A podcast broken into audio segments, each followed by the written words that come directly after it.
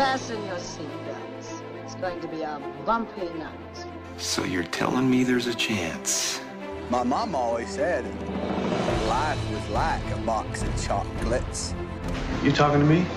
Well, a, a boy's best friend is his mother. Get away from her, you bitch!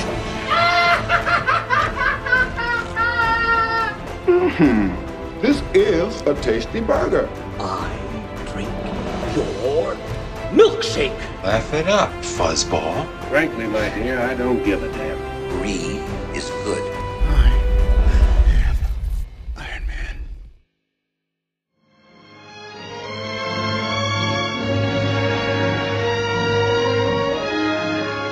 Saludos y bienvenidos a Cine Express Throwback, episodio número 24. Mi nombre es Fico Canjiano y como de costumbre vamos a estar hablando de eh, películas icónicas que han impactado el mundo del cine, en la taquilla, en la cultura popular, de nuestras favoritas, de nuestras no tan favoritas. Eh, así que hoy vamos a estar con un episodio bien chévere. Eh, nos toca la letra W. Y nada, antes de comenzar quiero presentar a- al panel de expertos colegas, panas, hermanos de cuarentena. Tenemos aquí al señor José Morales, el filósofo. Saludos, José, ¿cómo está?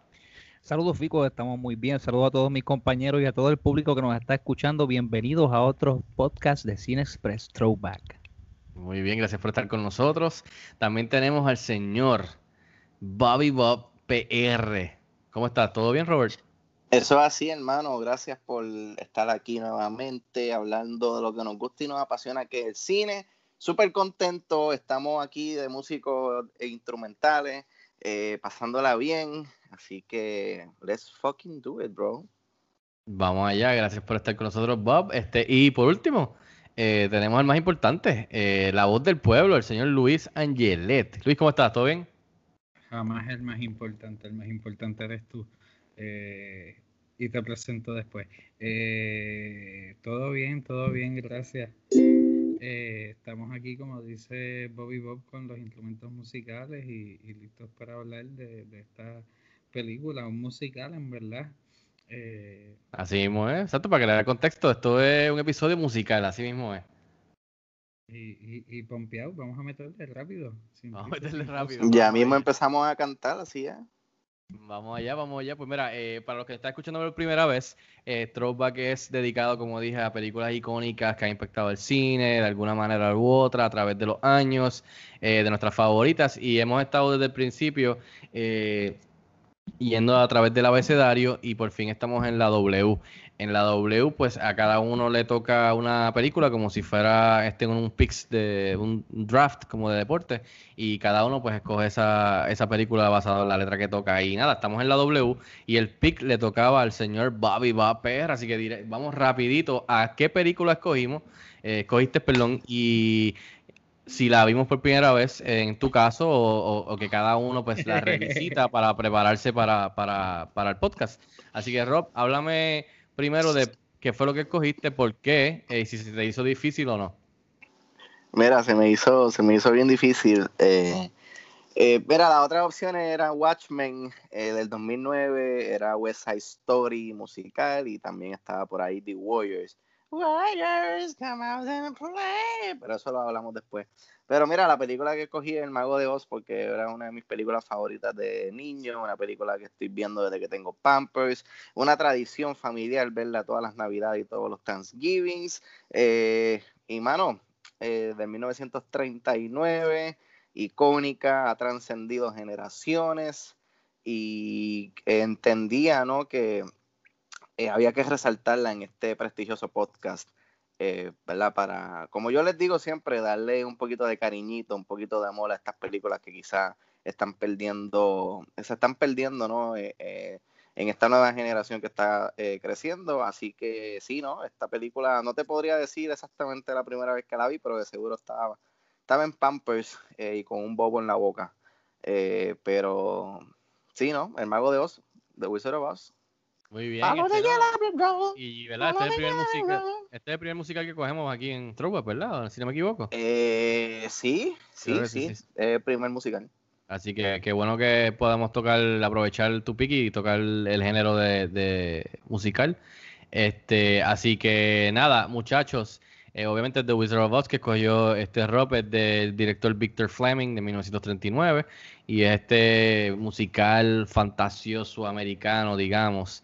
Y, después hablaremos de esto, pero también fue de las primeras en cuestión de revolucionar este, este, este cambio de blanco y negro a color y sacándole provecho a, la tecnología de, Technicolor, que fue bien grande con esta película, ese, ese proceso y ese experimento, que tuvo buenos resultados, definitivamente.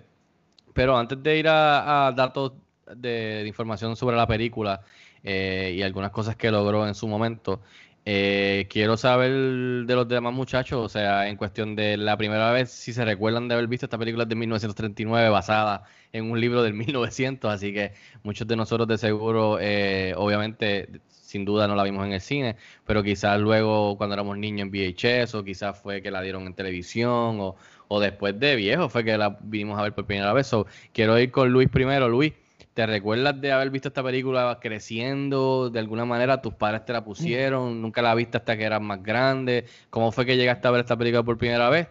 ¿Y qué tal viéndola en estos días, revisitándola? No me acuerdo de la primera vez. Sí me acuerdo cuando la, vi en algún punto medio en la vida. Eh, ¿sabes? Hace 15 o 20 años, I guess.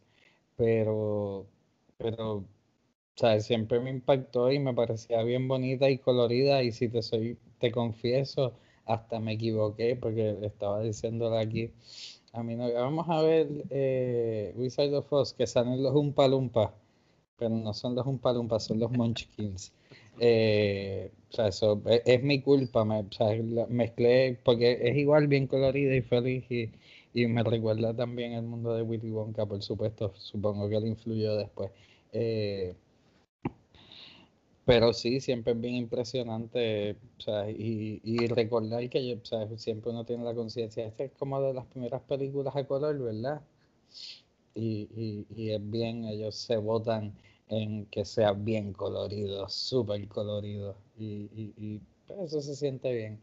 Eh, de, de, los atractivos de ella y eso se me quedó siempre, o sea, de todas estas vistas pequeñas que no me acuerdo cuándo fueron, y igual cuando la vi hoy, actually, me acuerdo, me acordaba tanto y tanto de las partes coloridas que no me acordaba de, de, cuando ellos van al castillo de la bruja.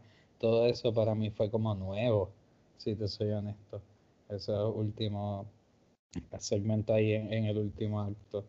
Eh, así que nada, fue bien disfrutable, fue, fue una bonita oportunidad ver The Wizard of Oz. Gracias, eh, Rob, eh, por ello. Se lo, se lo cedo al próximo. Claro que sí, claro que sí. Qué, qué bueno ver un Munchkin al lado tuyo en estos momentos. tu gato estaba por ahí. ¿Cómo se llama tu gato, Luis? Para cada vez que aparezca, darle un saludo. A Kim. Así que quien, quien tenga la C, yo le traigo la B ahora mismo para coger Coming to America.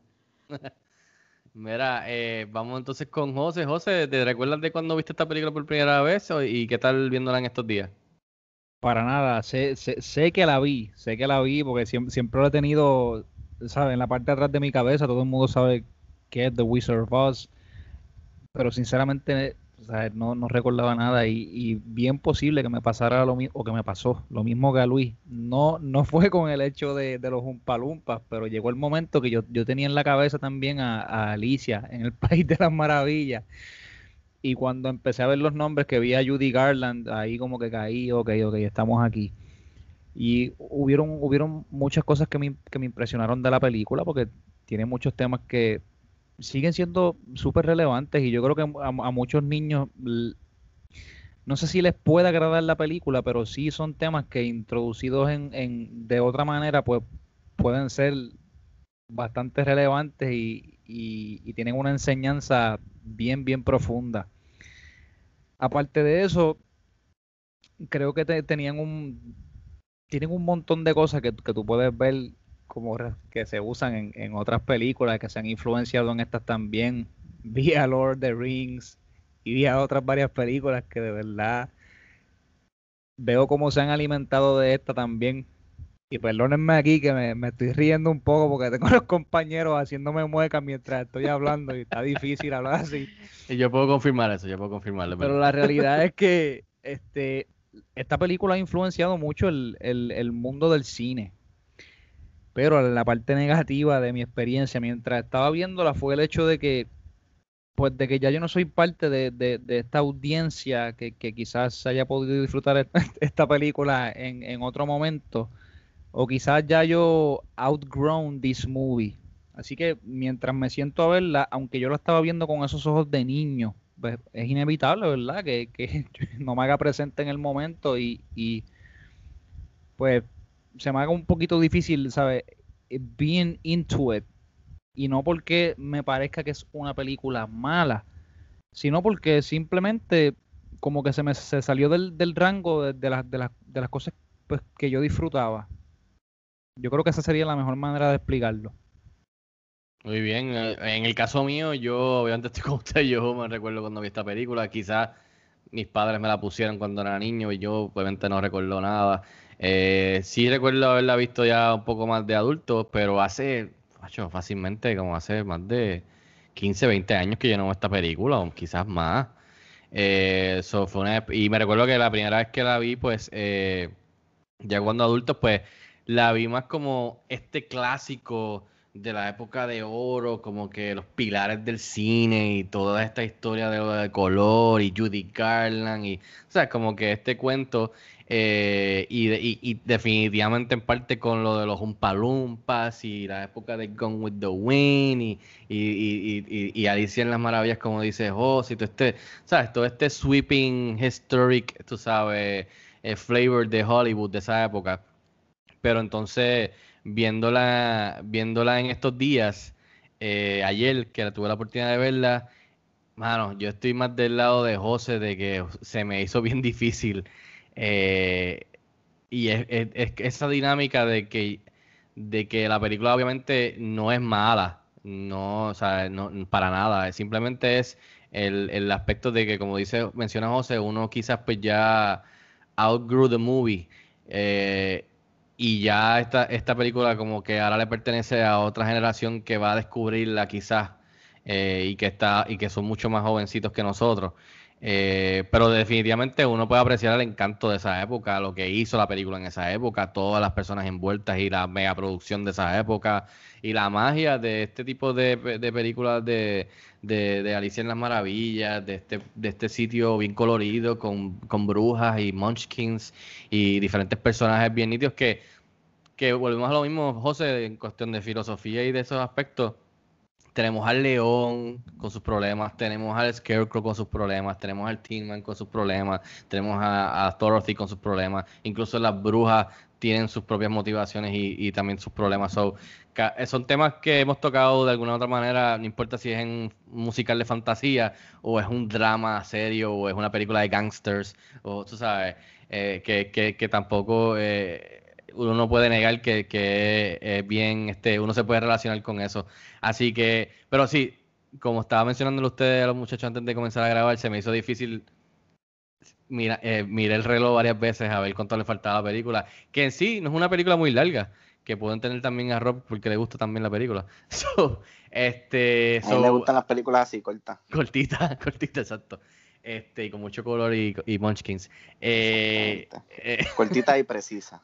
Entonces, antes de entrar más a fondo sobre los detalles de la antes, película. Antes de que siga, rapidito, eh, sé que estamos aquí eh, eh, on the clock, pero comparto la misma opinión de ustedes. Después que ella comienza esta aventura Following the Yellow Brick Road, se me hizo bien difícil.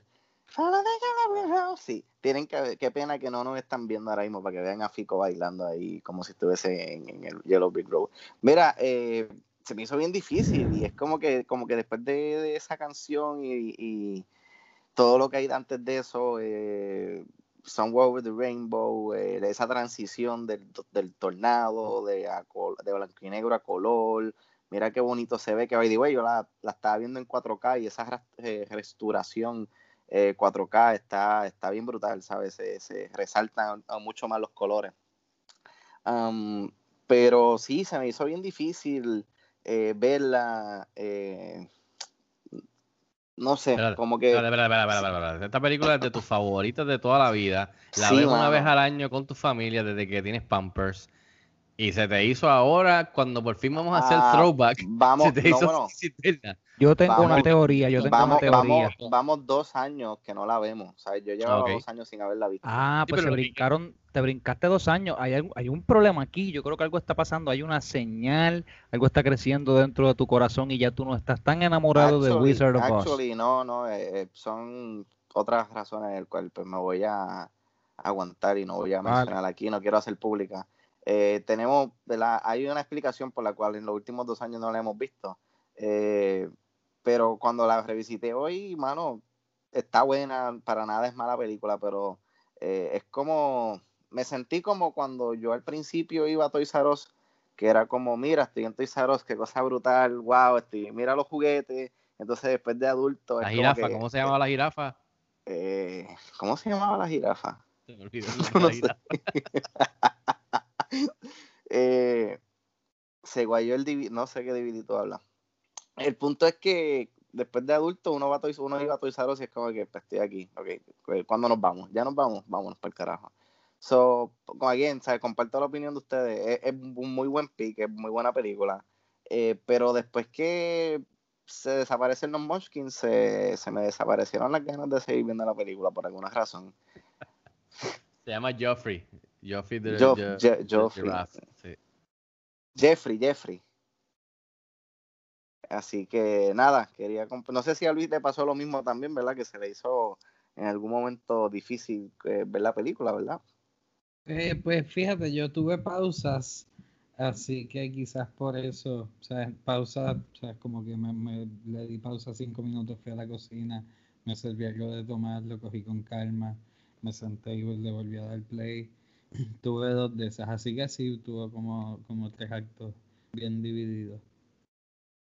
No, y una película que también tenemos que tener en consideración siempre que la veamos. ta- Estamos en el 2020, o sea, eh, esta película es del 1939, o sea, ha, ha- ha llovido, tú sabes. ¿Qué es eso? Como eh, 81 años, ¿verdad? Que estamos hablando de la vida. Son, son, o sea, yo creo que este es el. Sí. Este es El el, año esta es la pasado pe- cumplió el 80, so- Sí, el 81. So, esta película yo creo que la de las que hemos escogido en Throwback es el span más grande que hemos tenido, quizás, ¿verdad? Yo sé que Casablanca y qué sé yo, Yo creo están- que sí. pero yo creo que la película más. 81 sí. años es el más grande que hemos tenido, así que, que está, está chévere tener esa dinámica porque yo creo que no tan solo, obviamente, nunca la vimos en el cine, nunca estuvimos, o sea, no, no estamos en la época en donde estrenó esto, que fue que tuvo tanto auge, eh, que poco a poco ha ido creciendo con el tiempo, pero es más, creo que estamos ya del, del lado donde, yo pienso que después hablaremos de esto del legado, pero de lo que menciona Rob, de que quiso darle cariñito a esta película porque se está perdiendo en el shuffle. Y yo creo que mucho de eso también tiene que ver, que ver con la edad que tenemos cada uno que la vea ahora eh, en estos momentos. Tú sabes que no somos teenagers ni jovencitos ni nada por el estilo. So, creo que también eso tiene un efecto en sentarnos ahora a ver esta película, sabiendo ya mucho de ella, sabiendo mucho tras bastidores de ella, viendo películas que están basadas en el making quizás de esta misma película o de algunas personas que fueron parte de esa película. So, estamos ya en otra época, tú sabes que quizás también eso tiene que ver mucho con nuestras propias experiencias, que no le resta nada a la película ni sus méritos, por supuesto, como mencionó José ahorita. Pero viéndola, en- para entrar a los, datos de la película, cada uno, ¿does it live up to the hype del Wizard of Oz ahora mismo, eh, Luis? Eh, el live up to the hype es que es relativo, yo no sé cuál es el hype que tú hablas. eh, o sea, el hype para mí es que, es una película bien vieja, que fue de las primeras en color y cantan y, y bailan.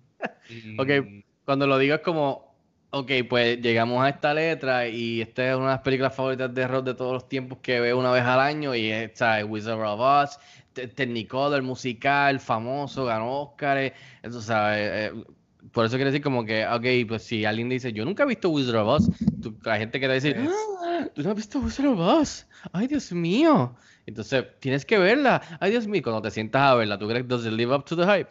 Eso Pues sí lives up to the hype, porque si no te sientas a ver las otras películas del 1939, de seguro son súper más underwhelming.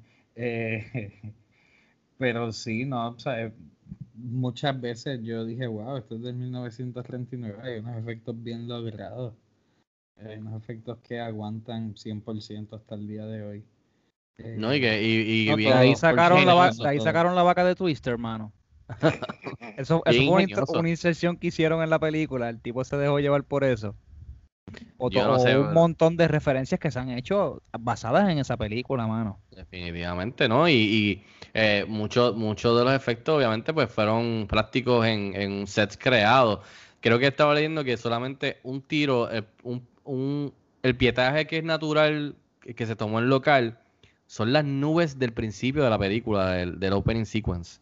Esas nubes son, son el único footage real en cuestión de natural. Todo lo demás, pues, fue en stages y fue práctico. Pero hay muchos de los efectos que hicieron, miniaturas y, y- y todas estas cosas, son, o sea, por algo es que la película eh, fue re- revolucionaria de su época, en cuestión no tan solo de los colores, pero en los efectos y todo lo que logró. Encontrar una, una, encontrar una historia fantasiosa, tú sabes, para la familia. eh, que, que, que no, que estaba leyendo también que en, en esa época muchos muchos de los que estaban a cargo de los estudios y los que ponían los chavos estaban bastante reacios a meterle chavos a algo con, con- o sea, algo, una idea como esta, como una aventura familiar pero fantasiosa, que no, no habían tenido muchos éxitos en, esos últimos 10, 15 años, so, que, que también o sea, se tomaron un riesgo y creo que le salió bastante bien, o sea, basándonos, basándonos en los últimos ochenta y pico de años. So, este, no sé, Rob, En antes de... conclusión, sí, eh, yo pienso que lives up to the hype, por si acaso. No sé si Oh. había quedado claro, perdón. Adelante. Eh, Rob, ah, pa- te lo paso a ti antes. Lo ¿Tú piensas que después de 81 años, does it live up to the hype? Yo creo que sí, yo creo que sí, yo creo que la, es una, es una historia que, que transciende generaciones, es una la, la música, ¿no? Las canciones son icónicas, desde Follow, eh, Follow the Yellow Brick Road, eh, ¿verdad? Ve- eh, hasta Elton John grabó, grabó una canción que, que tiene ese mismo nombre, este, Somewhere Over the Rainbow, eh, ¿sabe? Son tantas cosas que han trascendido también eh, la cultura popular. So, por eso es que yo creo que después de 81 años todavía eh, The Wizard of Oz de cierta manera se mantiene relevante, ¿no? Cada cierto tiempo ellos se tiran eh, un box set conmemorativo, 50, 60, 70, 80 años, cosa de que la gente ¿verdad? se recuerde de por lo menos una vez cada 10 años darle play al Mago de Oz y, y- y re- y revivir eh, momentos de infancia. eh. Yo creo que cuando yo te digo que se me, se me hizo difícil ver la segunda parte de la película, es que haciendo me- memoria ahora, yo de niño, a mí, a mí como que esa, esa segunda parte nunca me llamó la atención. Yo siempre fui de la primera parte, antes de que ella comienza la aventura a buscar al mago de Oz, antes de todo lo que pasaba antes de eso, eh, yo siempre, siempre me gustaba y siempre como que me, no, de niño, me, me, me, volaba la cabeza eh, como ellos, para hacer una película del 39, tenía estos efectos especiales que estoy seguro que para, esa época eh, era, ¿sabe? Era, era una cosa bien brutal. O sea, yo hubiese querido haber visto, no sé si Fico las tiene para complacer a Luis esta semana, las críticas originales del 1939. Pero hubiera estado interesante ver el consenso crítico eh, cuando esta película salió por primera vez y cuál fue el impacto que tuvo y, y, cuál fue, ¿verdad? Porque o una, ver, una bruja volando eh, a través de, de un twister en aquel momento era algo eh, que no se había visto. Y, y otra cosa era, ¿sabes? Ese tiro eh, que ya está en blanco y negro en la casa y ahí abre la puerta y cómo la cámara se va metiendo dentro del set a color y hacen esa transición, eh, es, es mágico, ¿sabes? Es, es mágico. So, yo creo que sí, esta película, aunque tenga 5 años, puedes tener 81 años, eh, te la vas a disfrutar, ¿sabes? Una película familiar que uno puede ver en, en, en un, en una- un día festivo, un, un día que no sea festivo, y como quiera te la vas a disfrutar y, y, y la vas a pasar bien en familia. Y a veces es bueno ir para atrás, bien para atrás el tiempo y ver cómo ha evolucionado el cine. Quizás esos ef- efectos especiales prácticos que vimos en esta película hoy en día no lo hacen de manera práctica, re- eh, recaen más en el uso de, de efectos visuales, efectos computarizados. So, does it live up to the hype? Yo estoy 100% seguro que sí. Muy bien, este, no, no, definitivamente. Y, y antes de entrar en los datos de la película y entonces entrar un poquito más a fondo de con Wizard of Oz, que fue el pick de rock para esta semana con la letra W, eh, vamos a hacer el reveal del cover, muchachos, antes de que se nos olvide. Este, gracias a Chizo Comics, a Joel Vázquez, que nos ha estado haciendo lo- los covers de cada episodio, súper nítidos. Este, y siempre hacemos un mini reveal aquí antes de entrar en los detalles de la película. Así que vamos a convertirlos aquí en, a, a- perdón, a, a poner el cover aquí en, en la mesa virtual y vamos allá, vamos a ver si, si le gusta a, a Rob. Vamos a, zumbarlo aquí. Ahí está. A mí, me- a mí me gustó, está, está nice. Brutal. Fácilmente se reconoce que Wizard of Oz, o sea, eh, no sé, Luis, José, ¿qué les parece? Me gusta, me gustan mucho los colores, el, el- el cómo se ve el perro, me encanta también, me, también me gustó el color del background y, y cómo hace contraste, de verdad se ve, ¿cuál es la palabra? Yo creo que tiene mucho de, de los detalles que guardan la película en el área de los colores, en, en- en- en lo vivo que se veía. Sí, eh, eh, como que la está chévere porque ella es a color como cuando entrabas, pero entonces el background es como tirando a sepia, que son lo- las partes al principio y al final de la película, donde está ella en el mundo real, supuestamente, pues eh, está, está chévere eso, sí, ¿verdad? No, lo- no, me, no me había fijado en eso, pero ahora que lo veo, que lo menciona, está, está nítido. Brutal la- Cheese Us. Oz. Te quedó brutal, Cheese verdad Us. que. Cheese Sí. Us. Luis, ¿qué te parece? Sí.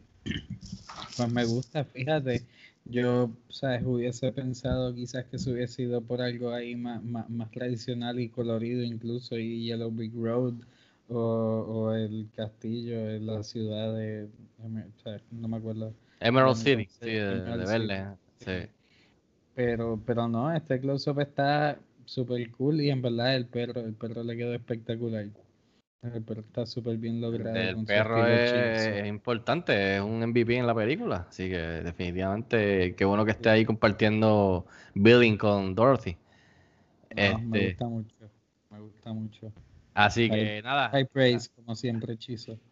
gracias a Chizo y a, y a- a Chizo- gracias a Chizo Comics, gracias a Joel Vázquez que está haciendo los covers, se lo agradecemos. Súper, ya estamos básicamente llegando a, a la Z, o sea, a nuestro primer, a nuestro primer este viaje completo a, a través del abecedario, así que estamos looking forward a ver con las últimas letras, a ver qué, qué- y va a estar chévere, mano, yo creo, eh, lo había hablado con él, pero buscar la manera de poder poner todos los covers juntos, de la de los números a la Z, y va a estar bien, bien Esa es nítido buena. ver bien nítido, ver todos los, los artes juntos. Así que gracias a Joel Vázquez, búsquenlo en las redes sociales como Chizo Comics, que nunca nos ha fallado con los covers. Eh, incluso nos manda, me manda los covers por haber leído el podcast anterior, lo dibuja y me lo envía antes de que nosotros mismos este, hayamos visto las películas para, para prepararnos para, para la semana después. So, gracias Mira, a, a gracias, Joel por- el trabajo, se te agradece. Así que, y creo que eh, creo que él tiene un, el- un- un podcast que se llama Ondas Nerdas, ¿verdad? Si no me equivoco, que también si quieren buscarlo y verificarlo, pues verifiquen y suscríbanse y escúchenlo. Eh, por si les gusta eso, pues también este, le den un follow por allá. Así que gracias a, Joel. Nada, muchachos, en cuestión de datos importantes de la película, eh, The Wizard of Oz eh, estrenó el 25 de agosto de 1939 eh, de MGM y fue dirigida por Victor Fleming y producida por Mervyn Leroy, escrita por Noel Langley, Flo- Florence Ryerson, Edgar Allan Wolfe y está basada en The Wonderful Wizard of Oz de Frank Baum del 1900. El elenco incluye a Judy Garland, Frank Morgan, Ray Bolger, Bert Lahr, Jack Haley, Margaret Hamilton y Charlie Grapevine. La música estuvo a cargo de Harold Arlen y Herbert Stothart. Fotografía por Harold Rosen y edición de Blanche Sewell. El presupuesto fue de 2.8 millones en esa época y en la taquilla logró 26.1 mi- un- 26, eh, 26.2 millones. Eh, y en cuestión de cosas que logró en su momento cuando salió, desde entonces, pues, para que tengan una idea, eh, tiene 98% fresh and Rotten Tomatoes, que me pareció, me impresionó bastante alto, yo no pensé que iba a estar tan alto. Eh, definitivamente considerada una de las mejores películas de todos los tiempos, eh, incluyendo a Rob. Eh, nominada a seis premios Oscar. ¿Sabes con qué película perdió? Perdió contra Gone, Gone with the Wind. Mira, ¿cuál es esa? Eh, que esa me pareció, me pareció interesante, o sea, que esa pelea estuvo fuerte ese año. Eh, que, que también la película de Gone with the Wind es del mismo director de The Wizard of Oz, que también eso me pareció bien, bien interesante. Eh, pero eso sí, en esa época.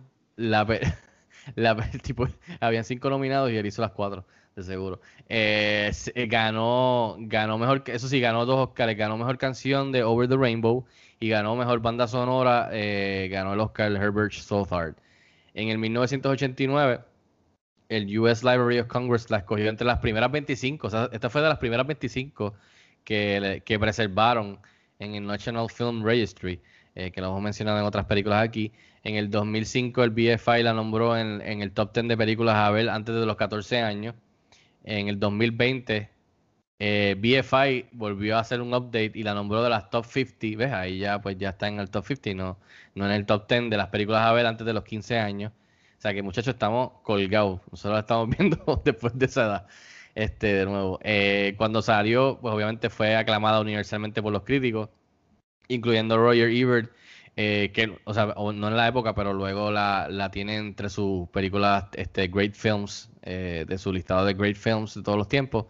Número 6 en el AFI 100 Years and 100 Movies. Número 43 en el AFI 100 Years and 100 Thrills. Número 4 en el AFI, cuando digo AFI por si acaso es American Film Institute. Eh, número 1 en AFI 100 Years, 100 Songs, por supuesto. En el 1999 Entertainment Weekly la nombró número 32 entre las mejores películas de todos los tiempos. En el 2000 The Village Boys la nombró número 14 en 100 mejores películas del 20th Century. Y Siren Sound en su poll de los directores, que siempre es muy bien bueno ese, ese listado, eh, en el 2002 la, escogió número 41 entre las mejores películas eh, por los directores. Así que esas son algunas cositas que, que encontré que como siempre digo, lo pueden buscar online, pueden hacer un research, pueden buscar o sea, como disectan la película, debates de la película, tras bastidores de behind the scenes, chismes, cosas históricas de la película en, el internet, en YouTube, etcétera, etcétera, donde sea. Así que eh, en IMDb, en Wikipedia. Así que son algunas cositas que, que, cabe la, pena mencionar por encima.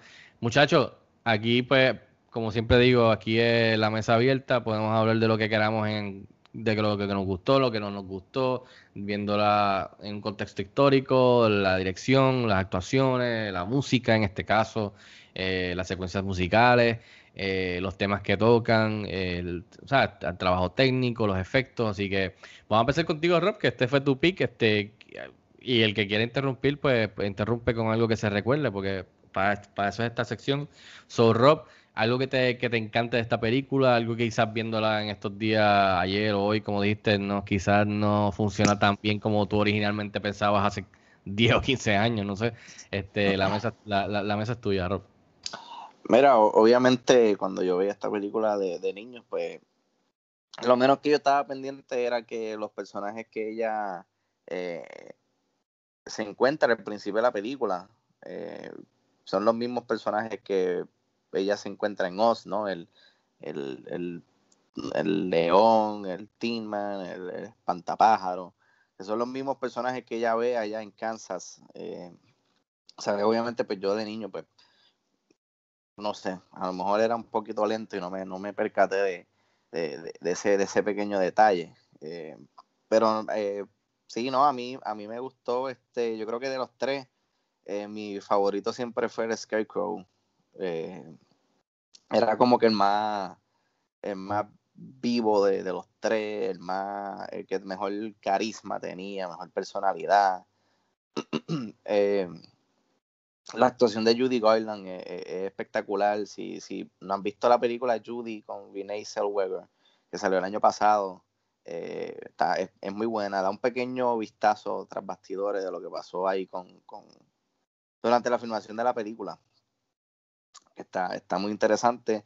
Ah, mira, yo creo que de las canciones Over the Rainbow me gustaba, pero no, no, me, voló la, no me volaba la cabeza.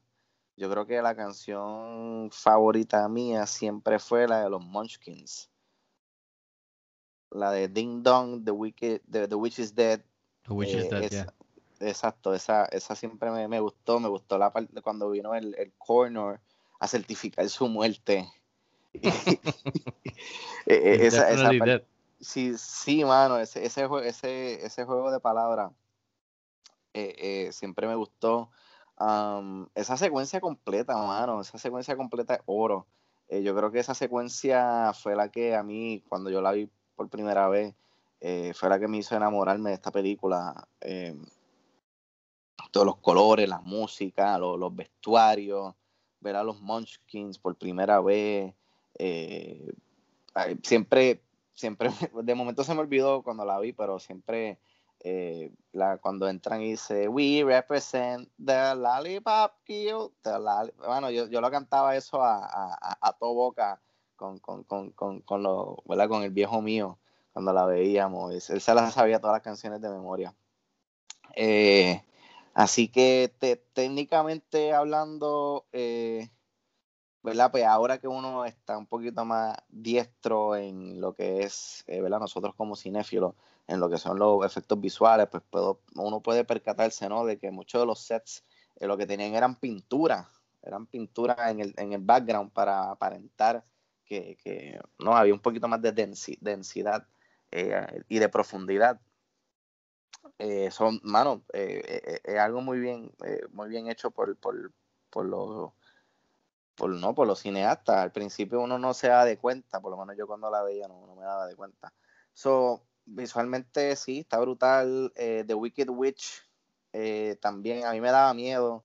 Eh, yo sé que comparto también la opinión de, de Luis, que lo mencionó en el chat de nosotros, que los monos eh, fueron los causantes de muchas pesadillas de cuando éramos niños y de seguro de otros niños también. Los monos, yo le decía los monos asesinos voladores que tenía la, la, la bruja, eh, ¿verdad? Ya para el final de la película. So, ¿qué, te puedo, ¿Qué más te puedo decir? ¿Qué más te puedo decir, mano? Ahora que lo Eh, mencionas, perdón, Robert, este, en esa parte de, los de los monos voladores, yo me recuerdo que cuando yo era pequeño, esa, esa secuencia que ellos están en el bosque, que, que está funny porque dice, If I were you, I would leave, ¿verdad? Algo así, el anuncio, el Ujú. Sign, como que a huir. Siempre me, me daba miedo esa parte un poquito en cuestión de, de, de ellos llegando y llevándose a Dorothy y después el que coge al perro, el pobre perro y también se va volando y después el efecto miniatura de todos ellos volando y, y de verdad uno viéndola en, en, en estos días uno, uno se pone a mirar también más ese aspecto de cómo, cómo hicieron esta parte, cómo, cómo ellos en el 1939 hicieron este efecto de los monos volando mientras que se ven los humanos en el suelo, entonces se levantaban, asumo yo, con un cable que los elevaba. Es- Esa es la parte que te estoy hablando, que los monos cogen a Judy Garland y, vuelan, eh, que, que se ve súper seamless en esa, en esa época, ¿sabes? Y también la parte de, siempre me recuerdo de la bruja volando, que sale de la torre. Pero entonces se ve la bruja saliendo de la torre, se sale la bruja y da como una vuelta. ¡Ve, jejeje! Y obviamente tú ves que, es un una miniatura de embuste. Y de ese diablo, esta gente con lo que se, con lo que se salió con la suya en el 1939, que de seguro eso era eh, o sea, eh, la creen de la creen de los efectos de, de lo que de lo que pudieron hacer con el budget y el tiempo y, lo- y en esa época. So, nada, perdona, eso es como que me recordé ahora de, del bosque con los monos y también de los efectos de, de esa época. Hay montones de efectos, brother. Eh, el, el- el tornado al principio, ¿sabes? Como ella está eh, tratando de entrar a la casa mientras se le va volando la puerta, eh, se rompe la, la- la ventana y le da el cantazo en la cabeza que, le- que de seguro le causa la contusión cerebral que la transportó al maravilloso mundo de Oz. No, definitivamente. Que siempre me pareció cómico y un poquito unfair de que yo ni me recordaba de esto, de que cuando la casa cae, la casa mató a una de las brujas. So, la pobre bruja que no tuvo ningún tipo de backstory, ningún tipo de participación. ¿Cómo fue? Sorry. Nada más teníamos el, tenemos el tiempo y el budget para una bruja, así que la, la que la segunda que estaba en la novela original, whatever, it's- she's gone. que yo creo que en la película de James Franco, Oz Sí, la precuela.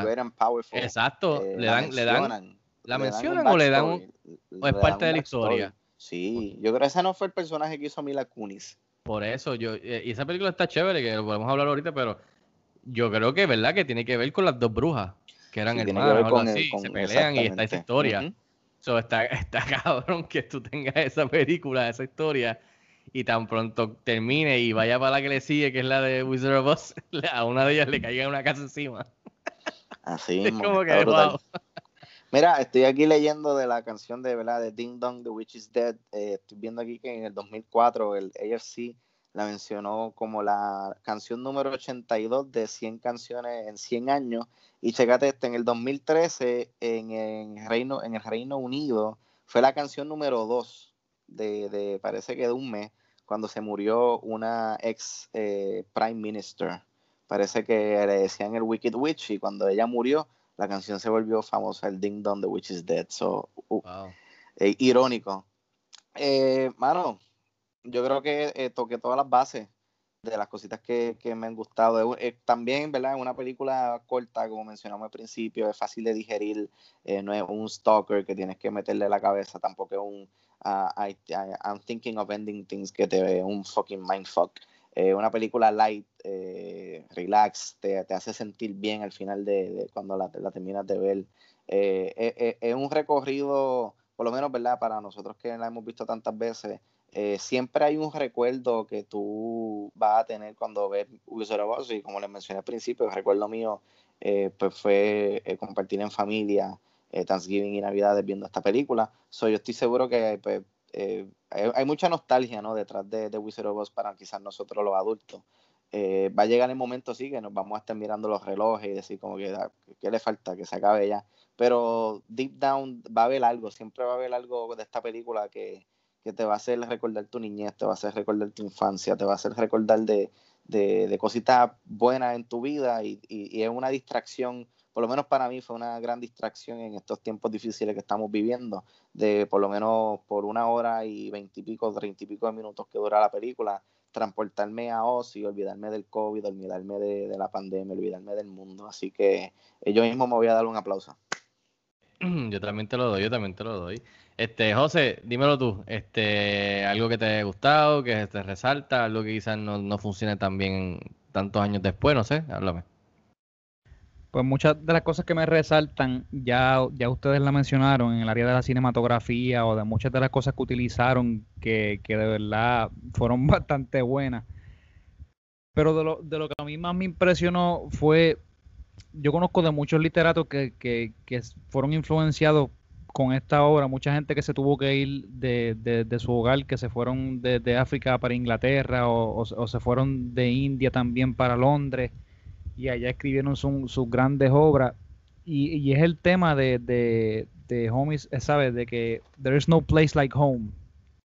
Y esto le, atacó a, a- mucha gente y es una de las cosas que, que está a través de, de- esta película y una de las enseñanzas que, que quiere llevar a la mesa, que es que a, a veces nosotros estamos siempre buscando lo que está allá afuera y, y, pues como hablamos en, una de las entrevistas hace poco a Riesco, y es que tú no ves lo que tienes frente de ti.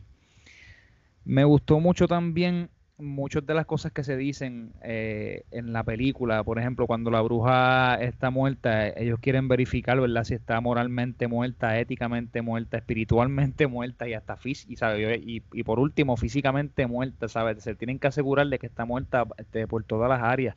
Así que en muchas áreas y muchas veces se puede percibir como una sátira esta película y, y- como una tiraera que la realidad es que uno no sabe de quién, ¿verdad? Porque esto se puede abrir a interpretación, quizás hay, hay motivaciones personales detrás de todas estas líneas. Me gusta también como en una parte, la parte que él dice que, que él quiere un cerebro y, y él le dice, but some people without brain do an awful lot of talking. ¿Sabes? De que para qué tú quieres un cerebro si hay gente que tiene cerebro y, y habla un, hablan un montón de mierda. Es algo que me, que me gustó mucho porque, ¿sabes? Siendo esto en el 39, en una película, obviamente, pues tú puedes ver que, que hay cosas que, que nunca, nunca pasa de moda. Me gustó también al final, que también ahí es donde específicamente me pareció que era una sátira. Ver que Oz era un, un farsante y que el tipo cuando se monta en, en este globo, tú puedes ver, no, no sé si, ahora mismo no recuerdo el nombre que decía, pero yo creo que era, era este de algún país también en Estados Unidos. No, me No sé si recuerdan. Creo que era Omaha something. Omaha, una- ¿verdad? una ciudad. Exacto, o una ciudad. Ok, sabes que, que tú puedes ver que el, el tipo ni siquiera era de allí y estaba funcionando como, como este wizard de- de- escondido detrás de algo. Y al fin y al cabo, él le seguía diciendo a, ellos, ¿verdad? Porque uno quería el, el corazón, otro quería el coraje de las cosas que ellos necesitaban. Y él decía, no, no, no, este, allá, de donde yo vengo, pues tú no necesitas tener un cerebro, tú lo que necesitas tener es un diploma. Ese fue para el tipo, ¿verdad? Que estaba buscando el cerebro. Entonces, al otro no, tú no necesitas coraje, tú lo que necesitas es una medalla. Para que la gente sepa que tú fuiste a la guerra y que hiciste lo que, ¿verdad? Lo, lo- y, que, y que tienes ese, cora- ese coraje y ese corazón. Entonces, para el corazón, los corazones no son prácticos. No es cuánto tú ames, pero cuánto te amen los otros. Que yo no sé cuán prácticos son, son estos consejos que este tipo nos está dando, pero a mí me parece un chiste, ¿sabes? Que, que te digan esto, ¿sabes? Como que las únicas personas que, que son validadas como personas inteligentes en el mundo son las personas que tienen un diploma, al igual los que son validados como personas que tienen coraje son los que han ido a la guerra. Y, el, y en la parte de, pues, del corazón, pues, coño, o sea, no es cuánto tú ames a los demás, pero cuánto te amen a ti. Eso se oye como algo bien individualista y bien egoísta a la misma vez, ¿sabes? De que, pues, olvídate de lo que yo le puedo dar a los demás, es lo que me den a mí como persona. Y yo creo que así mismo estaba viviendo Oz, que por eso es que tampoco le, ¿sabes? He never granted anyone a visit without, ¿sabes? Being like sc- scrutinized or something. Who are you? Why you're here? sabe que muchas de las cosas que, que nuestros personajes querían eran cosas que básicamente tenían dentro de ellos. Lo que ellos estaban buscando no era otra cosa que aprobación de los demás. Y esta, y esta, eh, esto es algo que sigue siendo relevante, ¿sabes? Esto nunca va a dejar de ser relevante, nunca. Lo que sí para mí no es relevante es, es cómo se presentan estos temas ahora, yo viéndola con los ojos que tengo hoy en día. Pues como dice Rob, hay películas que te remontan a, a a tiempos de atrás, a, a- tiempos buenos donde tú te sientes bien, aún aunque sean películas que tú las revisitas una vez al año, pues, por ejemplo, eh, eh, eh, para mí no, no, no, no cumple esto. O sea, para mí no es una película que, que cumple la parte de yo sacar tiempo para yo sentarme a verla. Yo recuerdo que esto me ha pasado a mí con cosas como Toy Story. Toy Story vino en un momento que creó un impacto bien grande y no quiero caer en comparativas aquí, pero sí quiero entrar en el área de cómo los años pasan y cómo hay ciertas películas que rompen una barrera que, que de verdad se transfieren a años, a años y años a venir. Yo no sé si el hype de esta película para mí todavía esté vivo, porque la última vez que la vi, yo no recuerdo cuándo fue, y esta vez la, la revisitamos, ¿verdad? Pues, para el podcast.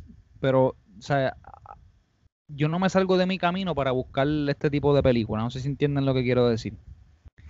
Sí, definitivamente. Yo, yo entiendo lo- eh, entiendo el punto de vista de, de Rob. eh, también entiendo el, el de dónde vienes tú también. Que, que yo caigo más en ese bote. En, en que es una película que reconozco todo lo que logró en dentro de, básicamente pues a lo que nosotros pues nos gusta de este podcast, que es reconocer películas que tuvieron un impacto bien grande en, en el, en el mundo del cine históricamente o que son de nuestras favoritas icónicas. So, reconozco todo eso, todo lo que logró, todo lo que se, se merece o no se merece, pero al mismo tiempo, viéndola ahora de adulto, eh, eh, nunca ha sido de mis favoritas, o sea, de, de, de, musicales para toda la familia, coloridas, tú sabes. Sí, hay, hay canciones que están chéveres y esto, y entiendo el, el viaje de, de este grupito de, de Dorothy con ellos tres y, el, el, el mago detrás de la cortina y las brujas. Y, pero nunca ha sido de mis favoritas, tú sabes, nunca- como muchas dicen que es de las mejores películas de todos los tiempos. Puedo entenderlo, pero yo no diría eso. O sea, no, no, no, no sé si en ese, en ese, por ahí es que voy yo viniendo de la mano de, lo que menciona José. Y, la, y la realidad es que la película, como ya mencioné, tiene varios, varios gotitas de wisdom. Pero tú no, si yo lo fuera a comparar con obras mucho más viejas de 1700 y pico, que vamos a decir literatura de, cosas que tú aún las puedes comprar, las lees, te sientas y, y las sientes súper relevante. Yo creo que The Wizard of Oz es, es, es, una de esas obras y obviamente es, esto también se encaja del mundo de la cinematografía porque la, las palabras siempre van a ser las palabras y lo, lo que va a cambiar mucho es el estilo individual de, de, de, cada escritor. Pero cuando tú haces una película, obviamente te estás arriesgando siempre a, que siempre salgan nuevos métodos, nueva tecnología y pues las películas van a ser sostenidas siempre a, a, a, un estándar mucho más riguroso que los libros en esta área, ¿sabes? En cuanto a cuán bien envejece una película, eh, cómo la miramos, cómo hemos cambiado culturalmente. ¿Sabe? Que no solamente estamos evaluando la película en términos cinematográficos, ¿sabe? También estamos hablando en, en cómo los niños de ahora, si se sientan a ver esta película, cómo ellos la van a, la van a evaluar. Niños que constantemente están siendo bombardeados con, con servicios de streaming y mu muñequitos y un sinnúmero de, de dibujos animados que están mucho más adelantados y están llevando mensajes bueno, vamos a dividirlo, ¿verdad? Mensajes buenos y mensajes malos, pero se está llevando de una manera mucho más rápida y más eficiente en, en, en, en formatos, exacto, en formatos mucho más cortos que vamos a ser reales.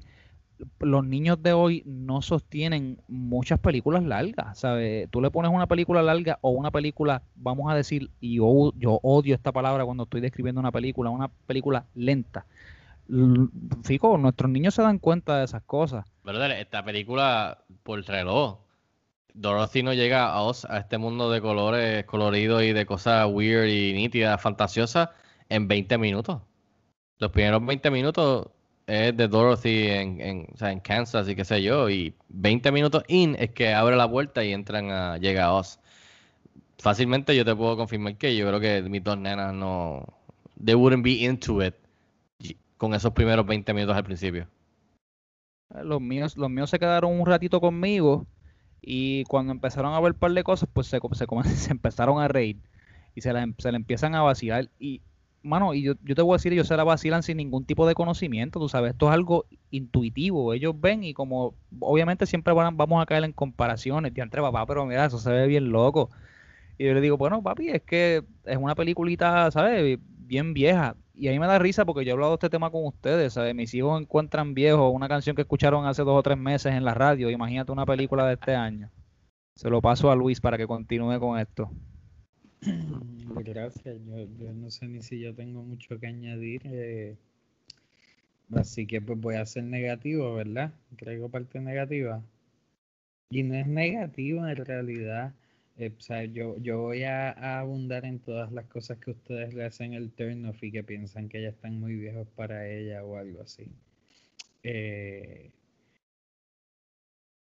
y en verdad yo no tengo issue con esto, pero pues la actuación es como que, o sea, obviamente, pues no sé si obviamente o por viejo estoy hablando mierda, pero pues la actuación es como bien teatral y, y pues eso no, no, no, le da el flow y, y, y, lo que uno está acostumbrado y pues si quieres teatral viste Hamilton hace dos meses y, pues es bien distinto eh, pero pues por eso el, el, alivio es cuando llegan a las canciones es cuando, cuando más feliz yo soy eh,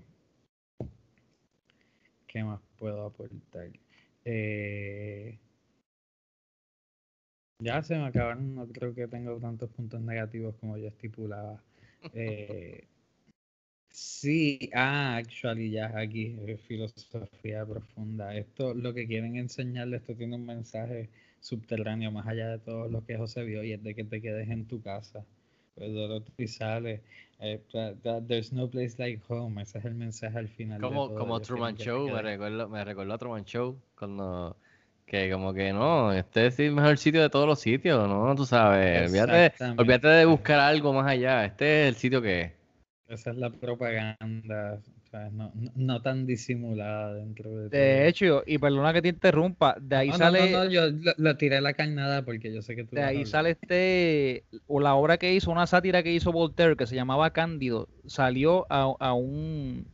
A un, a un statement que, que tiró se queda otro filósofo nosotros vivíamos en el, en el, en el, en el mundo mejor posible, ¿sabes? Que era el mejor mundo. Y después se dio el terremoto de, de Portugal, que murieron miles y miles de personas. A lo que entonces Voltaire escribe Cándido con, con un filósofo este, y, y Cándido, Pangloss y Cándido, que entonces el tipo le seguían pasando cosas malas una y otra vez a través de la obra. Y el tipo todavía se seguía diciendo a sí mismo, ah, no, no importa, no importa, porque, eh, sabe, todo tiene una razón de ser y vivimos en un buen mundo. El tipo le violaron la esposa, el tipo pasó por cosas que estuvo al borde de la muerte y aún así el tipo seguía diciendo, no importa porque vivimos en el mejor de los mundos, que era una sátira, que por eso esa misma sátira es la que me está recordando a mí este libro, pero viniendo entonces de la otra parte, o sea, de lo que tú acabas de decir, que encuentro ese comentario y ese, esa observación muy, muy buena. Gracias, gracias. Fíjate en lo que, en lo que tú abundabas pensé otra cosa que, quiero destacar y que estoy 100% convencido. El maquillaje de la espantapájaros, yo todavía no lo entiendo.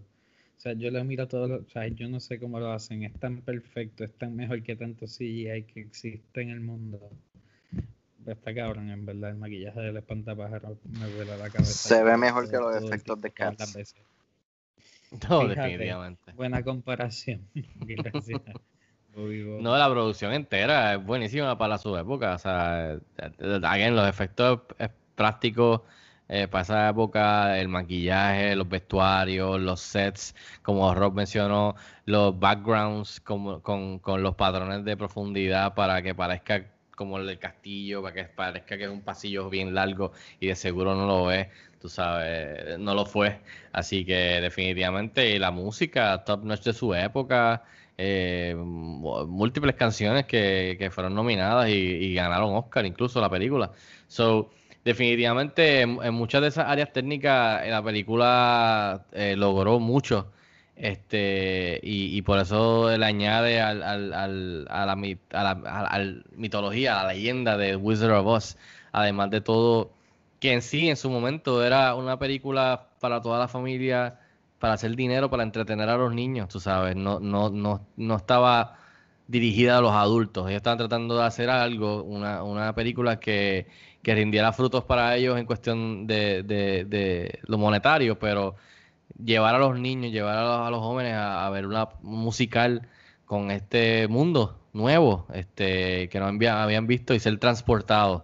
Así que, y creo que Wizard of Oz definitivamente en esa época lo logra y, y en, y en cierto modo en el 2020, pues para alguien que quizás no, no la ha visto o no sabe nada de esto, pues quizás también lo transporta a, a, ¿sabes? efectivamente a ese mundo. So, no sé, Rob, antes de, ir cerrando, te lo paso a ti por si ¿sabes? quieres mencionar o añadir algo más en, en, en esta en, en, cuestión de la película. Uh, mira, yo creo que eh, mencioné todo lo que quería mencionar. Quisiera mencionar lo del legado vamos, sí, que usar esto del legado. Eh, y pensando, ¿verdad? Todo lo que hemos discutido en estos 59 minutos que llevamos hablando, es que el legado de esta película me preocupa. Yo creo que el legado de esta película eh, está peligrando eh, porque estamos en una generación donde yo no sé si a los niños les gusta esta película, si a los niños se sientan atraídos, si se, si se sientan entretenidos con el Mago de Oz con cuando ya tienen tantas otras alternativas que son más llamativas, son más populares y son más relevantes en estos tiempos. So, yo creo que, mano, yo, esto sin duda alguna es una película que no merece remake, no merece nada, no merece ser, eh, eh, ¿verdad? Quedarse en el pedestal donde está. Eh, vimos lo mal que le fue a la precuela de Oz, The Great and Powerful. Trataron de, de, la de, cambiar, cambiar el catch in ¿no? En, la nostalgia y no lo lograron. Um, so me, preocupa, sinceramente no sé si ustedes le se sienten igual, pero yo no sé si el legado de esta película en los próximos 81 años se va a mantener como se ha mantenido hasta ahora y es por el cambio de generación que, ha, que hemos tenido. Eh, no sé, este, veo, veo a José, el filósofo ahí. José, ¿qué tú, qué tú crees? No, como yo mencioné ahorita, ¿sabes? No, no, tan solo es el cambio de generación, es, el cambio de generaciones, ¿sabes? De, de, cultura, de, la, de las cosas que nosotros ahora valoramos versus las que se valoraban en esos tiempos. Los estándares han cambiado grandemente y ahora, ¿sabes? Vivimos en la era digital, hombre, ¿sabes? Ahora se están haciendo películas con celulares, ¿sabes? Ahora hay niños que, tu- que tienen canales de YouTube que están bajando cientos de cientos de, bueno, no, no, de millones de vistas al día que pueden competir con este tipo de contenido y no necesitan ningún tipo de producción. La producción se la pagan los papás de ellos mientras ellos hacen videos en las casas con un celular. ¿Qué te parece eso? Esa es la competencia y que, que tiene el legado de, de- de este tipo de películas y que también le va a pasar a muchas otras películas, ¿sabes? Eh, eh, pero obviamente siendo en la película teniendo de centro a este tipo de audiencia se ve mucho más, más afectada porque si, si venimos a hablar de películas que están tocando temas ya que se basan más en los adultos los adultos pues cuando tenemos la madurez pues podemos apreciar un montón de cosas y tener en consideración cuándo se hicieron, cómo se hicieron, por qué se hicieron. Pero un niño no piensa estas cosas. Un, un niño lo que piensa es, dame un producto que a mí me guste y me entretenga ya. Un niño no, entra en esta valoración personal de decir, no, y déjame, sí, no, este, sí, no, vamos a tener en cuenta que la película se hizo en tal año. ¿Qué te parece, mi amigo? ¿Te gusta la película? Son, son cosas que a un niño no le pasan Así- por la cabeza. Así sonamos nosotros, loco. Bueno, si nos reunimos, tú sabes, nos preguntamos unos a los otros, oye José, ¿qué te pareció la película? Luis, ¿qué te pareció? Y cada uno zumba su opinión en, en la mesa redonda de los Knights. Pero lamentablemente, tú sabes, mis hijos cuando se, cuando se, se- están hablando de una película, yo les pregunto a veces, tú sabes, a ver, porque ellos me escuchan a mí hablando de películas. Y yo les pregunto, ¿sabes? Mire, ¿qué te pareció la película? Bueno, la película no me gustó para nada, papá, es una porquería. ¿En serio? O sea, eso es lo que tú vas a decir, que la película es una porquería. Después de, después de todo lo, o sea, de todo lo que yo he intentado enseñarte, tú me fallas de esta manera, qué decepción. ¿Sabes? Este, eh, este, puedo, puedo apreciar el comentario de José con los hijos. Este, mira, eh, antes de, de pasar, eh, Luis, perdón, antes para cerrar esta, esta parte en cuestión del legado, ¿tú piensas que está bien, que, que, va a prosperar o que corre peligro, como dice Rob? Mm, depende como lo quiera. No, en verdad no. Yo creo que eso está seguro, está en todas las listas de que tú mencionaste. Y eso Exacto, sí. por siempre. Y, y pues aunque nuestra visión vaya cambiando eso, o sea, es- en su momento en la historia está súper demente. Y, y, y no hay que esforzarse mucho para que te guste en el 2020 en realidad. Eh, perdón. Yo creo, yo creo, yo estoy de acuerdo contigo en cuestión de que. Ajá. No, perdón, dale. No, perdón, dale. No te tengo, a- a- o sea, y aparte de que estén las listas y todo lo demás, ¿sabes? Pues su legado está en miles de películas, como ¿sabes? siempre decimos. Eh, ¿sabes? Por ejemplo, ¿sabes? en chistes Stoker, mira el, color y después como Stoker que discutimos aquí. Eh, más en serio, ¿sabes? John Wick pues, está inspirado definitivamente. O sea, a ella le quitan al perro y, y, se vuelve. Ella Se pudo vuelve cogido y loca. matado- ella pudo haber matado a todo el Liquidaba a todos los estás, tú estás comparando a John Wick con Dorsey. Pero, pero sí es un buen punto, el del Es que perro. Está inspirado. Ella se, ella se va en un brote, ella se va en un Ella brote. se va en un brote porque le Ella cambia de personalidad de toda la película de estar cantando yo, yo, a cuando le quitan el perro. Ay, bendito. Empieza a llorar. Pero. Vamos a hablar claro. La- la- las valoraciones personales que cada uno ha hecho se va mucho más allá, ¿sabes? De- del legado que la película puede tener. Yo, yo estoy tratando de ponerme en, en la cabeza de un niño. ¿Sabes? Yo, yo no estoy Ok. descartando el, ¿sabes? el legado que la película tiene históricamente hablando. Ahora, la recepción que muchos niños van a tener, yo digo esto como padre, la recepción que muchos van a tener de esta, sobre esta película, mano, no, no, it's not gonna be good. It's not. Si, si ya han visto muchos, muchos animados eh, tecnológicos futurísticos, sí, sí, sí. Muchachos, si cada, si cada nene tiene un celular en la mano. Y Imagínate. Yo, yo históricamente, esta película está set, como dice Luis.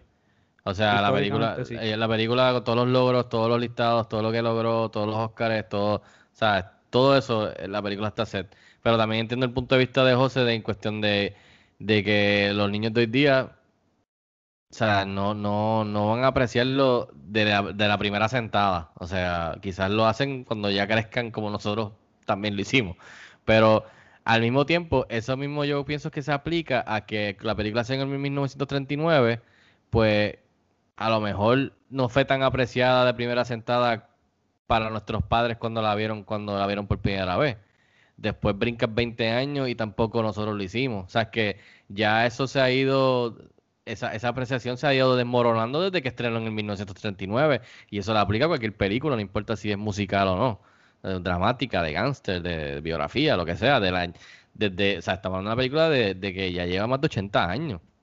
So, entiendo el punto de José, pero también yo creo que es más el legado en cuestión de lo que logró. Eso está, o sea, está etched on stone, en, en, en piedra, lo que hizo.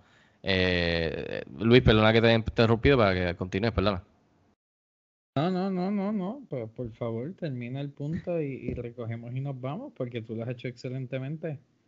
No, no, eso era como que lo que mencionó José y lo que mencionaste tú y lo que mencionaba Rob, como que yo estoy entiendo todos los bandos, como que históricamente, pero en cuestión de las generaciones, o O sea, sea, si, si me preguntas a mí, los niños, pues, pues de nuevo es que tienen que verlos bien pequeños y, y, y, y- y que no, para que no les sea muy turn off eh, la falta de tecnología, ese, ese, es el, ese es el reto, Pequeños como en una edad en la que no puedan opinar, así más o menos.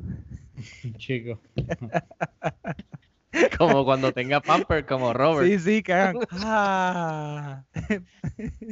No, pero este, para ir cerrando, muchachos, eh, eh, quotes memorables de las películas. Eh, Toto, I've- I have a feeling we're not in Kansas anymore, obviamente. I'll get you my pretty uh, uh, and your little dog too. How can you talk if you haven't got a brain? I don't know, but some people without brains do an awful lot of talking, don't they? Lo que mencionó José. A heart is not judged by how much you love, but by how much are you're loved by others. What makes a king out of a slave? Courage. As a coroner, I must, I must her, uh, I must, I thoroughly examine her, and she's not only merely dead, she's really most sincerely dead. Lions and tigers and bears, oh my. Pay no attention to that man behind the curtain, the great Oz has spoken. I'm melting, melting, obviamente la bruja. Y, oh, Auntie M, there's no place like home. Este, esas son algunas de, la, de los quotes memorables de la película. Coño, Fico, ¿tú diste un resumen de la película casi completo? bueno, básicamente. Pero este, esos son algunos de los quotes memorables. Hay varios en la película. Eh, definitivamente muchos más de los que yo anoté aquí. Eh, de dat- datos curiosos hay un frac, hay, hay demasiados, en verdad, especialmente de- después de ocho- 80 años. Yo cogí algunos y voy a mencionar algunos por aquí. MGM pagó 75 mil dólares por los derechos del libro de Frank Baum, eh, que en esa época era un fracatán, de 75 mil dólares. Eh, 48 44 millones de personas vieron la primera televisación, eh, la primera vez que la dieron en, televi- en televisión, su premiere en televisión en 1956. 44 millones de personas eh, la vieron en televisión. Los, slippers, los Ruby slippers de Judy Garland que usó en la película, eh, es uno de los memorabilias más grandes y costosos y famosos y populares eh, de toda la historia del cine. Eh, este, le puse aquí que en, en el último auction que hubo, eh, un par se fue en 510, en 510, mira, 510 mil dólares, sí, aquí lo tengo bien, 510 mil dólares en este auction y que, exi- que existen cinco pares de, de lo que se usaron en la película. Así que, y, y y que creo que en un museo, no me recuerdo qué museo los tienen. eh, yo, yo, o sea, yo he visto fotos y esto, así que estaría chévere buscar más información. Eh, los, zapatos originalmente en la, nove- en la novela son grises, pero como ellos querían explotar el con- concepto de Technicolor, los cambiaron a rubí, que, que me pareció obviamente genial porque eh, para aprovechar lo de los colores. Eh, Judy Garland solamente podía hacer cuatro horas en el set en cuestión de rodar porque en ese momento estaba en la escuela, o sea, por, por, por, regla. Eh, algo que me pareció curioso es que ellos ponen aquí que el día que Judy Garland murió, hubo un tornado en Kansas ese día. eso me pareció eh, interesante. Eh, aunque Judy Garland siempre fue la favorita, Shirley Temple, que también era una actriz bien, bien popular en esa época, fue considerada. Y chequense esto, que a los que les gustan los deportes, en esta época es una época bien interesante que se alarga la época de Hollywood de, oro, en donde MGM, para poder este, conseguir, conseguir a Shirley Temple para que hiciera la película, antes los actores estaban firmados por, por estudio. O sea que si tú tenías a, ponle a, a, John Travolta, obviamente, hipotéticamente era del estudio de José, pues él no iba a salir en películas del estudio de, de Luis, que obviamente pues eh, hoy día pues eso pasa. So, ellos para poder conseguir a Shirley Temple, que lo trataron de hacer para que fuera la protagonista, ellos le iban a prestar a, al otro estudio a Clark Gable y a Jean Harlow, a dos actrices de esa época, para una película que se llamaba In Old Chicago. Eh, pero entonces ese día se, cae con la muerte de Gene Harlow, que era uno de los que estaba en el trade. So, que me pareció conmigo porque en esa época era como si fuera de pelota, como que, güey, yo te y de soccer también, Luis, yo te presto a, te hago el loan a estos actores, pues tú dame a este actor tuyo para que saque mi película, y lo hacían de esa manera, que, que siempre me ha parecido interesante esa época. Eh, y también este eh, Dina Durbin fue considerada igual que Bonita Granville de esa época. Eh, y lo mencionamos, también apunta aquí que cuando llegamos, que la película pasan 20 minutos antes de que llega eh, Dorothy al Land of Oz, que también me pareció interesante. Así que muchachos, desde entonces, en el 1962 hubo una secuela animada que se llama Journey Back to Oz. En el 75 una adaptación a cómic que se llamaba Marvelous Wizard of Oz en el 85, que yo me recuerdo de esta, que lo estaba hablando, se lo estaba mencionando, de un live action que se llama Return to Us, pero era un poco más dark y más creepy. Eh, Andrew Lloyd Webber y Tim Rice eh, producieron un, musical del mismo nombre que abrió en Londres en el 2011. En el 2013 Disney, como mencionó Rob, lanzó la secuela espiritual, precuela Us the Great and Powerful, eh, que la dirigió Sam Raimi. Y en el 2014 un estudio independiente sacó un musical animado que se llama Legends of Us, eh, Dorothy Returns. Eh, Dorothy's Return, perdón. Así que nada, muchachos, eh, gracias por, por, estar con pasar un rato aquí a hablar de Wizard of Us, este el pick de Rob. Creo que cubrimos bastante de lo que nos gustó no nos gustó y algunos de los detalles de la película importantes y legado. no sé, algo que quiera añadir Rob antes de, de movernos al pick de la semana que viene e ir cerrando. Mira, sí, eh, mencionaste lo de los costumes y a mí se me había olvidado este, este dato, este hecho por completo. En el 2013, precisamente para esta misma fecha, esta misma semana, en el 2013, yo estaba en la ciudad de, Washington, Washington State, eh, específicamente en Seattle, y en Seattle está el Space Needle, al lado del Space Needle hay un museo de pop culture. Y a mí se me olvidó que cuando yo visité ese museo de pop culture, yo pude ver el traje de Dorothy, el costume del, del, león y el costume de uno de los soldados de, la Wicked Witch, que tienen eso ahí en, exhibición y, fue bien brutal y estaba eh, ojeando ahora y me recordé que tuve esa oportunidad de verlo y, a lo desde 2013 en adelante han creado como un pabellón eh, histórico donde hay eh, páginas de libreto, hay storyboards originales, so, en este museo de pop culture allá en, Seattle, pues se han dado a la tarea de, crear un espacio, ¿no? Donde pues la gente que lo visite, pues puedan eh, tener, eh, ¿verdad? Eh, la, ya tengo sueño, sorry. pueden tener la oportunidad de, presenciar estos artículos históricos, ¿verdad? en vivo, en persona, ahí, tangibles. Obviamente no los puedes tocar, pero los puedes ver. Así que nada, como les mencioné, Wizard of Oz, eh, de mis películas favoritas, películas que influenciaron mucho mi infancia, mi, vida de niño, muchos recuerdos, mucha nostalgia. Eh, así que, there's no place like home, there's no place like this podcast. So, ¿qué es lo próximo que vamos a ver en este prestigioso podcast Sin Express Throwback? Gracias por, por el pick, Rob.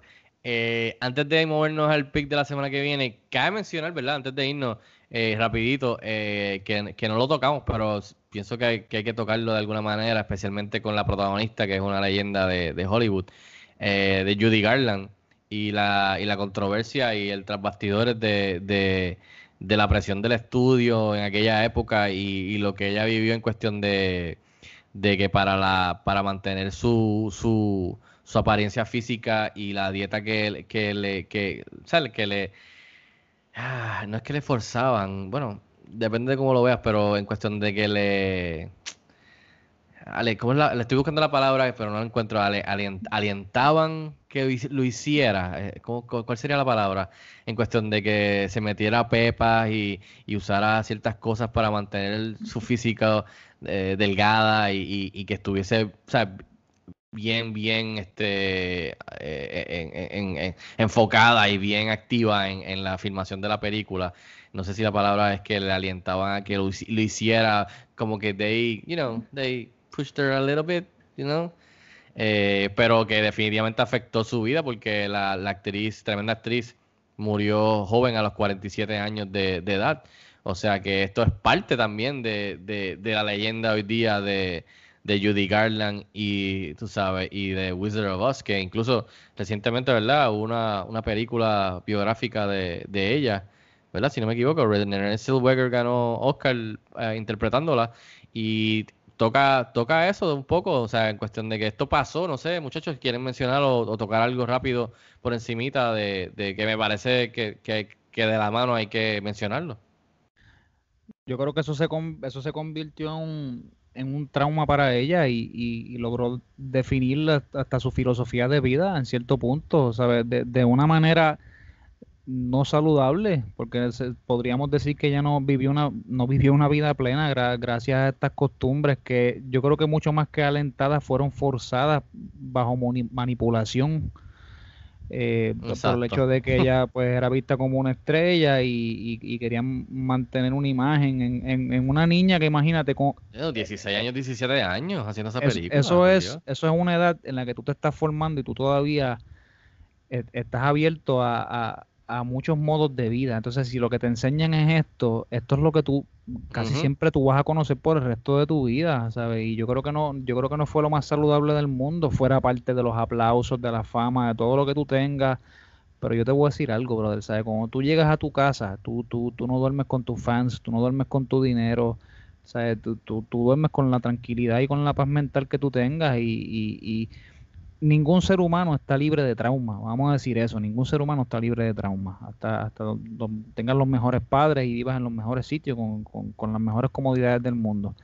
Pero es- me atrevería a intuir que mucha de la vida de ella y, y de la muerte, ¿verdad? Que le llegó a tan temprana edad, fue, fue, fue inspirada en, en cómo fue criada, ¿saben? Y en cómo fue llevada a través de, de su carrera en el cine.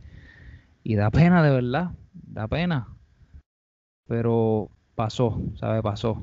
No, y, también se añade una lista de, de- de artistas buenísimos que mueren a temprana edad eh, debido a, a las presiones de, de- de- de su oficio en, en- en Hollywood, digamos, no importa la época que sea, eh, ya sea en drogas o, cosas que, alcohol o cosas así.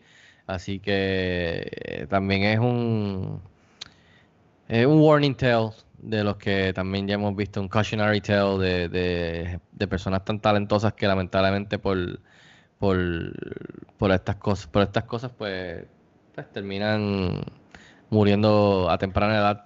Este, pero nada, quería mencionarlo porque creo que va ligado de la mano definitivamente de, este clásico, aunque sea una, una de más de un, de un tono no tan colorido como el resto de la película, pero tremendo papel que hizo ella, desde que hizo esa película ella se convirtió instantáneamente en una estrella de Hollywood, así que eh, eh, nada, eh, siempre quedará en la historia como, como un tremendo performance para uno de los mejores musicales de todos los tiempos. Así que dicho eso, con ahora con eso sí nos movemos para el pick de la semana que viene, muchachos, si me toca a mí. Así que el próximo pick de la semana que viene es con la letra X. Eh, y de verdad que esto se me hizo bastante fácil porque de verdad que con la letra X hay muchas opciones. Así que, y más eh, de la manera que nosotros escogemos. So, yo me voy a ir con la letra X, me voy a ir con esta película eh, de superhéroes que para mí eh, creo que fue importante en su momento. Estrenó en el 2003 y es X-Men, pero no X-Men la primera, es X2, X-Men United. X United, este, porque para mí es de las mejores de, de, creo que sigue siendo la mejor posiblemente de la serie de X-Men desde que comenzó con la primera en de Brian Singer en, el 2000, pues esta es la segunda del 2003 y me pareció mucho mejor que la primera, que estuvo chévere. Y desde entonces creo que es la barra dentro de, esta serie de los X-Men, que obviamente pues de los superhéroes y los cómics. So, nos vamos con esa muchachos porque honestamente no hay mucho con la X. Hay todas las películas de los X-Men y, y, una que otra por ahí este, suelta con la X. Pero pienso que esta serie de los X-Men fue bien importante porque viniendo de una época que salió mala, que quemó el género literalmente de las películas de Batman, con las de Batman y Robin y Batman Forever y de, saliendo de ese revolú, se cogieron un break y el año 2000 fue bien importante porque no tan solo salió X-Men la primera, que dijo, oye, espérate, coño, esta película está buena, esta película, o sea, si se hace bien el género de los superhéroes, hay vida. Y al mismo tiempo, en Night Shyamalan nos dio Unbreakable, o sea, que ese año fue bien importante para, para, para volver otra vez estas películas y este género. Pero pienso que de las películas de X-Men, esa estuvo chévere, pero para mí creo que, no sé, lo hablaremos la semana que viene, la de X-Men, la 2 sigue, sigue siendo para mí de mis favoritas. Eh, incluso yo creo que es la mejor de, esa serie. So, X-Men, la conocen como X2, X United, Brian Singer 2003. Prepárense eh, para revisitar a los X-Men, a Wolverine y a todos los demás la semana que viene. Así que prepárense, tienen asignación. Nada, antes de irnos, José, Rob, Luis, gracias nuevamente. Eh, ahí está Luis Pompeo con la X. Eh, gracias por estar. Eh, José, ¿dónde pueden seguirte en las redes sociales para que busquen tu trabajo y te, te escriban? Me pueden seguir a través de las redes sociales bajo Soy José Mora. Dentro de esa paginita, cualquier otro invento que yo tenga y quieran seguirlo, lo pueden conseguir en la misma biografía. Muchas gracias nuevamente por estar aquí con nosotros. Eh, Luis, ¿dónde te pueden seguir? En Twitter, Luis Angelet. Gracias, buenas tardes, buenos días. Buenas noches. Ok. Rod, ¿dónde te pueden seguir? Ahí me puedes seguir en Twitter e Instagram como BabiBapR y puedes leer todo el contenido que estoy haciendo de lucha libre en contralona.com. Así mismo, gracias por el pick de The Wizard of Us. Estuvo chévere la discusión. Y a nosotros nos puedes seguir en cinexpresspr.com eh, y también en las redes sociales como cinexpresspr. A mí me pueden seguir en las redes como Fico Canjiano. Y hasta la próxima, muchachos. Este, cuídense mucho, usen la máscara, distanciamiento social. Este, y un shout out a Roberto Clemente, que, que hoy mismo estábamos celebrando su día número 21. A ver si la, las mayores, el MLB por fin este retira su número eh, de la misma manera que lo hicieron con Jackie Robinson, así que sería muy genial que lo hicieran, así que vamos a ver. Eh, nada, gracias a todos muchachos y hasta la próxima, cuídense mucho.